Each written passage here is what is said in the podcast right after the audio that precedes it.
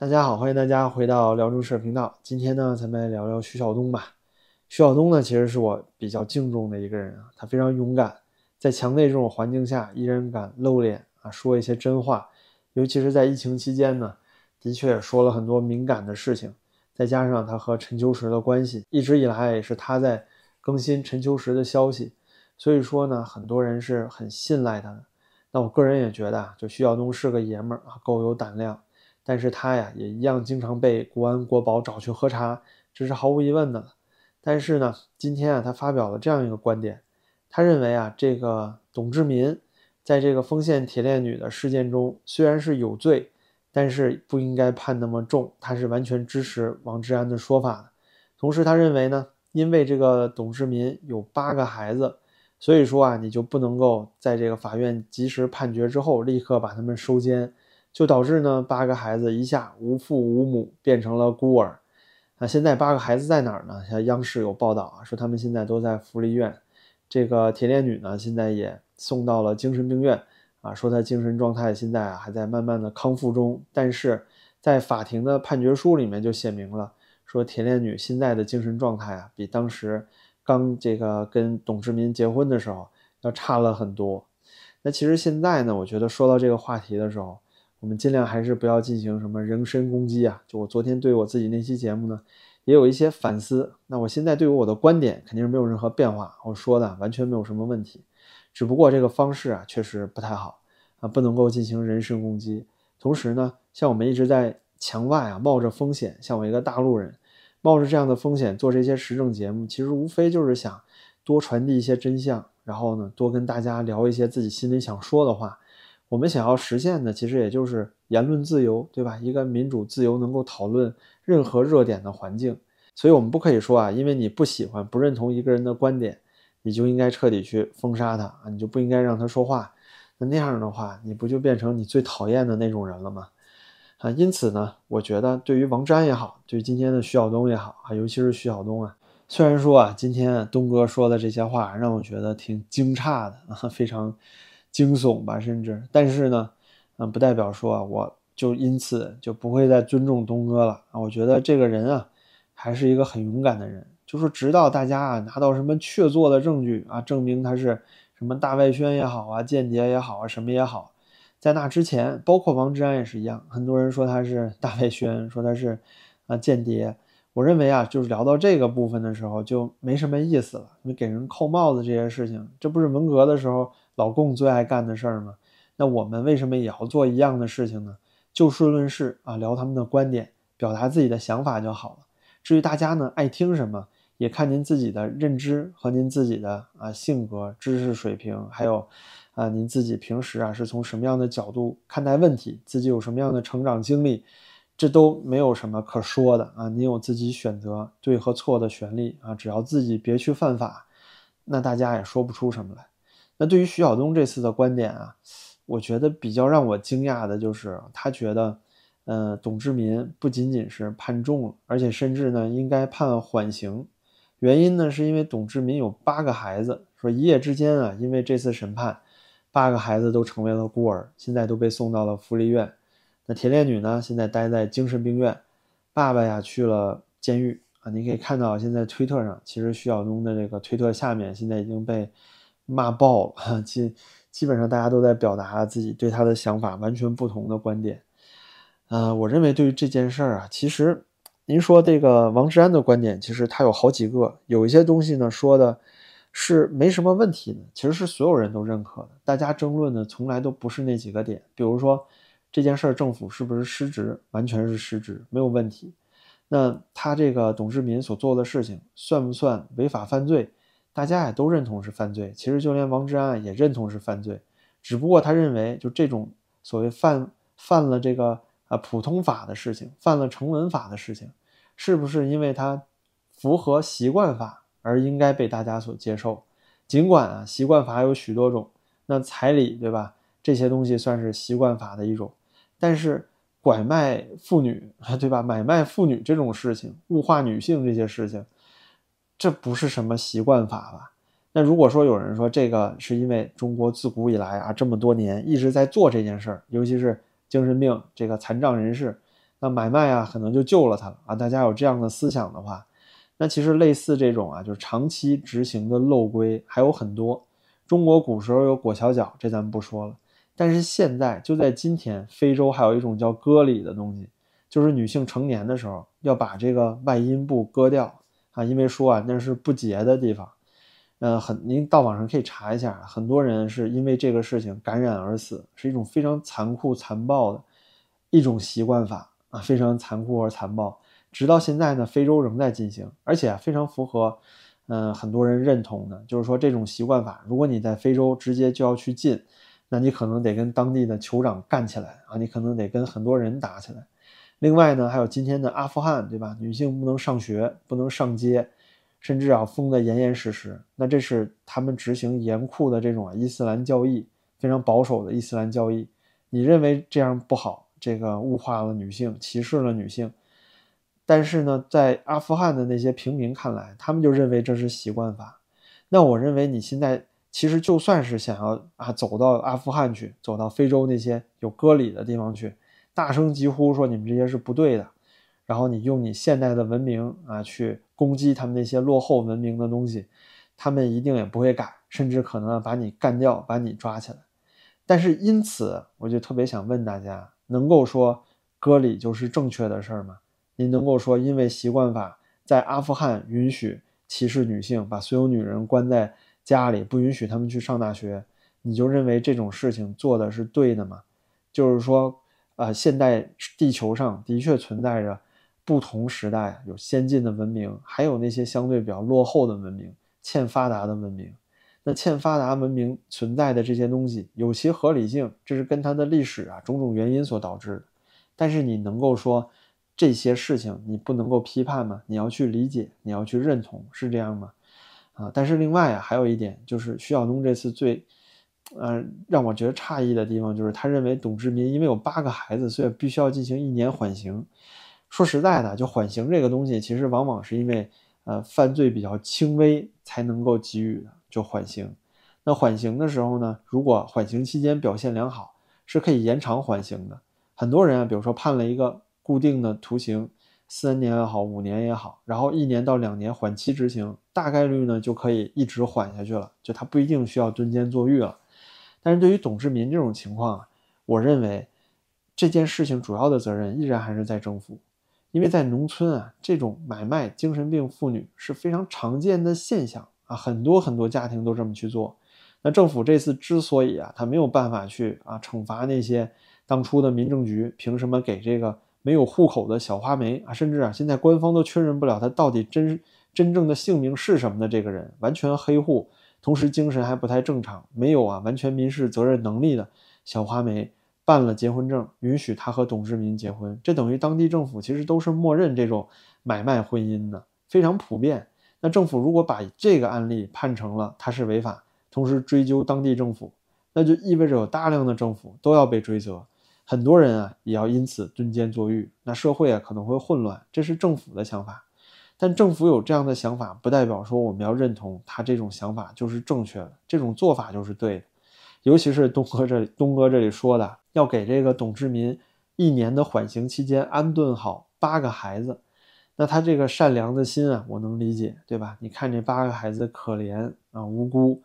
但是呢，首先一年缓刑，他能做什么呢？董志民本来就是贫苦的家庭，说实话，您要是看到他的那个呃之前那些关于董志民的视频的话，关于他做的饭，给孩子们吃的饭，那很大可能性这八个孩子在孤儿院吃的，可能比跟董志民的时候吃的要好。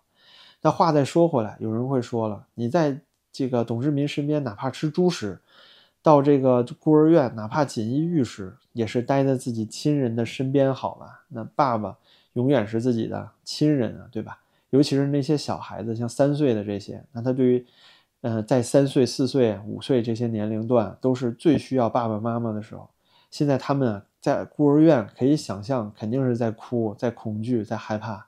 毫无疑问的，绝对是人间惨剧。但是因为这个原因，因为你可怜孩子，就去鼓励这种犯罪，这就可取吗？比如说你给他判了缓刑，就让他有机会啊，能够从轻发落。因为缓刑啊，就是一种从轻的判决。那他有八个孩子就可以缓刑，那如此可见，如果我是一个强奸犯，把一个人，比如说大马路上夜里，我把一个单身女性掳走了，掳走之后关在一个没人的小房间里，呃，强奸折磨，直到一年两年之后，孩子生出来了，对吧？孩子生完之后，大家说可能怎么接生啊？其实有很多这个私人的接生婆啊，都可以接生。你接生，尤其在农村啊，非常普遍。那你接生完之后呢，有了孩子，这个时候如果有人啊找到了这个。失踪的女性发现是被拐卖，那然后呢，在给我进行判决的时候，我就会一这个叫什么父凭子贵啊，因为我有孩子，所以我就不会受到严格的判决了。呃，是这样说，对孩子可能稍微有一点点好，对吧？你有个一年的缓刑，但之后你还是要进监狱的。说实在，有什么太大的变化吗？没有。董志民能有什么特殊能力安顿好那八个孩子吗？如果不去这个福利院的话，难道分给亲戚吗？亲戚能好好养吗？不说那些啊，但总之呢，如果我是一个这样的强奸犯，那我现在有了孩子，那就没关系了，我的判刑就变轻了。这个道理是不是有点荒谬啊？嗯，类似的案子啊，其实还有一个，就是美国啊曾经出过一次，啊呃，其其实不止一起，但是有一个比较经典的就是一个在啊南部一个州的人啊，他呢也是。呃，绑架，然后把一个少女，当时还十几岁，但是关到自己的地牢里，变成性奴啊，然后长期的虐待、性侵。但是因为时间太长了，这个女生啊都生了三个孩子了，然后呢产生了斯德哥尔摩这个综合症，对这个男人啊产生了依赖，以至于最后这个女生被解放、被救出来的时候，当时检察官希望这个女士啊出来作证，因为毕竟她是第一证人嘛。但这个女生不愿意作证，相相反的，她认为啊，她那三个孩子因此没有父亲了。您想想，这是一个人间悲剧啊！包括这次董志民铁链女的事情，也是人间悲剧啊！最大的责任其实在政府，这是大家都赞同的。但是对于细致上的观点来说，我这里也只是探讨，就是说你怎么能够去赞同这样的人不是罪犯，同时呢去从轻发落呢？从轻发落啊！在法律上进行从轻发落的时候，对现实意义啊就有一种鼓励的效果。同时，你这样做的时候，对于像小花梅，对于很多啊被囚禁、被折磨的那些女性是公平的吗？而且啊，对于这八个孩子来说，我觉得有一些有孩子的家长，你也可以想象一下，如果说你有八个孩子，他们的妈妈就是从出生开始啊就知道他们的妈妈是被囚禁在一个小黑屋里的，挂着链子。挂着链子的那个疯婆娘是他的妈妈，同时呢，这个呃强奸犯施虐者是他的爸爸。生活在这样的一个环境里，你觉得他们这样的环境长大，能是一种健康的心态吗？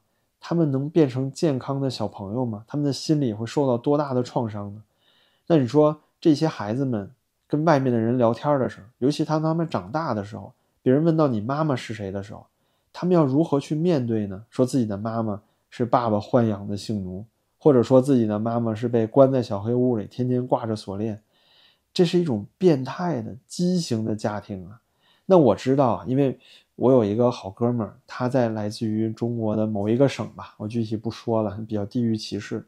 那他给我讲呢，他那个城市啊，有很多很多的家庭暴力，特别多，特别普遍。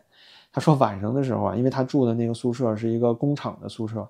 所以夜里的时候呢，几乎是那种夜夜笙歌的状态。什么意思呢？就是一到晚上七八点以后，就老爷们儿回回家呀，吃完饭喝完酒了，就打孩子打老婆。所以整个楼里呢，因为它隔音也不太好，所以都是吱哇乱叫的声音，全都是哭喊，要么就是老婆在哭喊啊，要么就是孩子在哭喊。总之就是打老婆打孩子，这种事情你说是不是习惯法？在某些地区、某些这个社区里面，那就是习惯，没有人说。打老婆打孩子是不对的，比如说老师在学校看到孩子打的已经不轻了，重伤，就问责问家长啊，甚至说要报警，说你为什么要打孩子？那爸爸就说了，这是我孩子，凭什么打不得呀？棍棒之下出孝子，这不也是中国的习惯法吗？这种东西你就可以延续下去吗？你觉得是正确的吗？那你也可以说这些呃家长都是工厂里的老粗，他们不懂什么教育的方式，又想让孩子学好。孩子不听话，对吧？怎么办呢？他们除了打，能有别的办法吗？没办法，只能打呀。那您查查新闻，多少这样的家长失手打死了自己的孩子，这样的行为是可以去鼓励的吗？我真的是觉得呀，有些时候一个事情的对错之分啊，其实是像黑和白一样，但是因为你考虑到很多背景复杂性，所以呢，你产生了不一样的那种，可能是同情心，可能是其他的一些呃相反的观点，我都是觉得可以理解。但是说到底，还是要想您这个观点对于社会的影响是什么样的，社会会不会因为这个观点而有正面的反馈，而以后会变得更好，这是很关键的一点吧。所以说到最后啊，我觉得像东哥的这些说法，虽然我觉得他可能会一直坚持自己的观点吧，毕竟呢他已经跳转过一次了，如果再翻回来的话，可能对自己的人气啊也会有挺大的影响。但是对于我比较敬重的一个人来说呢，我自己感觉是挺失望的，但是我依然还是会啊，呃继续关注他。我觉得像这样的人呢，包括王志安，王志安的节目也有很多呃充满了有想法。呃，有这个创意的观点，甚至对于王志安的这个生活经历来说呢，他有些时候分享的故事啊，对于我们在看待很多社会问题的时候，也有一定的价值。所以说啊，不代表你对一个人的观点完全不接受的时候，你就应该彻底的啊去对他进行人身攻击啊，或者是抹杀掉一个人。这种事情呢，说实话，咱们既做不到，同时呢，也没什么道理，没有什么必要啊。因此啊，最后。我想说，对于徐晓东、王志安，他们有自己说话的观点，甚至我们在墙外所有奋斗努力的这些事情，也是想要保住除了自己之外，其他和自己观点不同的人也有说话的权利。但是呢，今天这次事件也让我们看到了墙内舆论和墙外舆论的巨大不同。当我们在这里啊，为了衢州丰县铁链女吵得不可开交的时候，包括您看，像这个王志安的微博下面也是一场混战啊，打的是不可开交的，甚至很多这个油管大 V 啊，跟他互相之间啊也有一些互动啊，比如说悉尼奶爸呀，比如说小翠呀，对吧？很多互动。但是呢，国内的媒体、国内的舆论环境现在是一片死水。这件事情出了之后啊，根本就没有相应的讨论。其实这些讨论对于整个法治也好，对于中国历史激流的这个原罪问题也好。是非常好的一次面对，面对自己的疮疤，同时呢，想办法弥补法律也好，还是社会体制上的一些漏洞，这样才能避免更多类似的悲剧再次发生。但是在国内什么样子呢？我们在海外讨论的这么热烈，国内没有人在讨论这件事情。丰县铁链女判决的事情啊，热搜上最多待了三四个小时就消失不见了，现在再也没有人讨论这件事儿了，谁会去在意呢？然而，境外媒体的这个氛围，其实恰恰应该是国内媒体应该有的状态才对。大家应该去热烈的讨论这些社会热点问题，这些真正关注到每一个人生活民生的问题。我可以明确的说啊，就算在北京，大家都会受到这件事儿的影响。很多人因此呢，开始愈发的注意和小心啊，比如说女生走夜路也好啊，还是看好自己家的孩子也好。而以前呢，几十年前，比如说我小的时候，家长真的就放你自己出去玩了。甚至让你自己啊走很远的路去同学家住，没有任何问题的。他们不担心你的你会被什么人拐走的。那个时候没有那么多拐卖，但是正是就是逐渐，尤其是在九十年代、两千年左右的时候，发生了这么多的人口拐卖的事情，所以啊，才导致现在啊是人人自危的状态。哪怕是在北上广这些城市，哪有人敢一刻不看好自己的孩子呢？所以说，像这种特别重要的社会热点，我是真心希望能够在。境内在墙内的媒体、社交媒体里出现一样的这种，也有价值的热烈的讨论。然而呢，并没有。所以说啊，墙外的媒体对于现在的华人，对于所有说中文的人来说，真的是至关重要。嗯，我觉得像现在这种生态其实不是坏事儿，有这么多不同的想法，这么多独立的思想，尽管呢有你认同的、不认同的，但是他们的存在就代表着这个舆论的环境是活跃的。